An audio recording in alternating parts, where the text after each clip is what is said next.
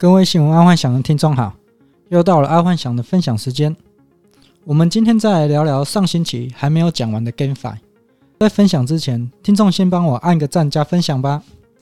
那上星期爱幻想就有说到，早在二十多年前，很多人就会从游戏中打宝换现金，或是帮忙代练角色等等。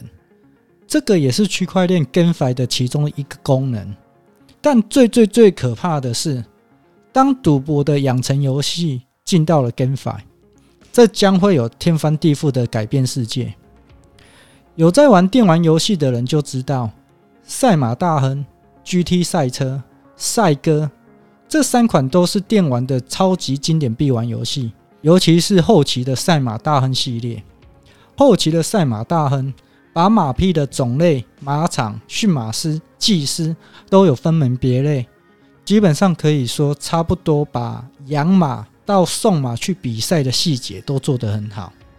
也是因为这样，当初爱幻想跟爱幻想的表弟玩了这款游戏之后，就非常钻研如何把这款赛马游戏玩到极致，也就是说玩到成为游戏中的首富。然后，当然也就是因为这个原因，爱幻想跟表弟就萌生了当马场主人的愿望，因为把马。养好养大就可以送他出去比赛，如果还因此得名的话，之后就可以开始白嫖了。但梦想永远是美好的，为什么？因为事实上，等我们长大之后才发现，当一个马场主人，除了要先有马场之外，养一匹马一年少说要五十万，然后一个马场不可能只有一匹马，少说也要十来只马，然后就更不用再说其他的哩哩扣扣了。那今天这个 GameFi 出现，基本上可以完成很多人的梦想，更甚至就直接取代真实的赛马了。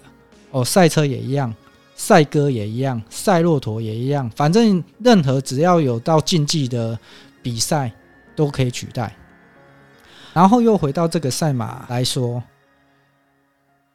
只要把马匹的种类、马场、驯马师、技师、繁殖、养殖这些通通。NFT，然后有了这些 NFT，你才有资格进入这个游戏去比赛。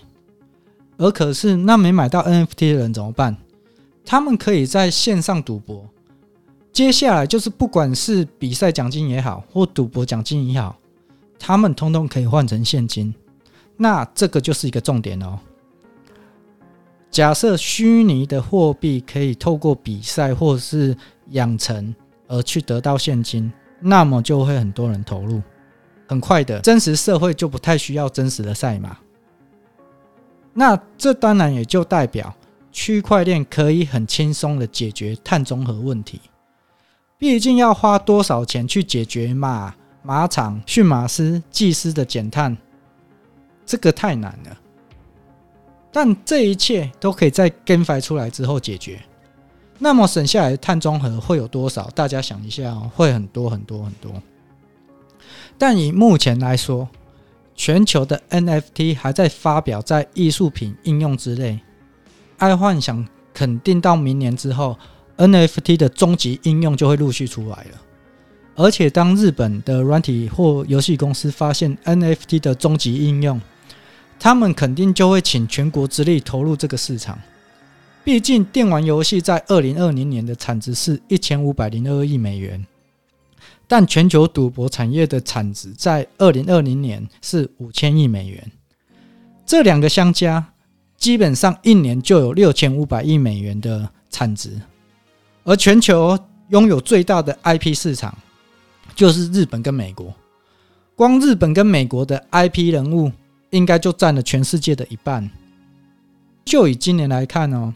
日本跟美国这些掌握大 IP 人物的人都还没有跳进 GameFi 这个市场，可能他们公司还不知道什么是 GameFi 的商业模式，他们可能会怕吧。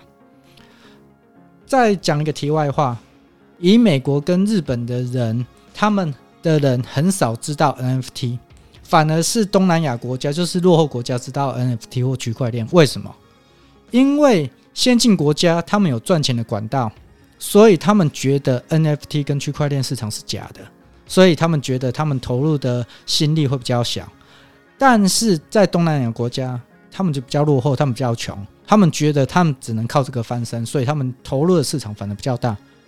有一个报道举出，日本知道 NFT 市场的人只有十趴，所以就代表有九十趴人不知道，那就代表什么？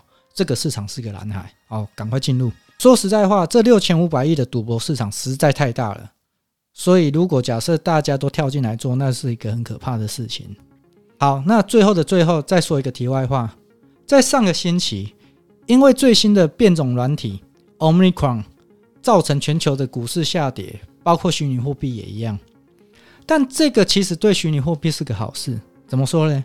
因为原本全世界正在软身，准备要解封，就是准备要去旅游啦，然后开始大家开始要互相交流，然后各国政府的央行也打算不再撒钱了。哪知道突然来了两个超强的变种，就是 Omicron 跟 New 嘛。这当然也就代表全球会继续的封锁，全球的央行就会继续撒钱，就继续有资金行情。所以虚拟货币也在这一波反弹很快。想想看嘛，全世界又封锁了，大家只能待在家里。那待在家里干嘛？干无聊玩玩虚拟货币呀，或者是虚拟游戏呀。或者是 GameFi 呀，边玩游戏边赚钱啊，这样子最终受益者一定是虚拟货币。好，这是个人想法，然后大家参考看看。好啊，今天就跟各位分享到这，记得帮按响、按赞加分享哦。晚安，拜拜。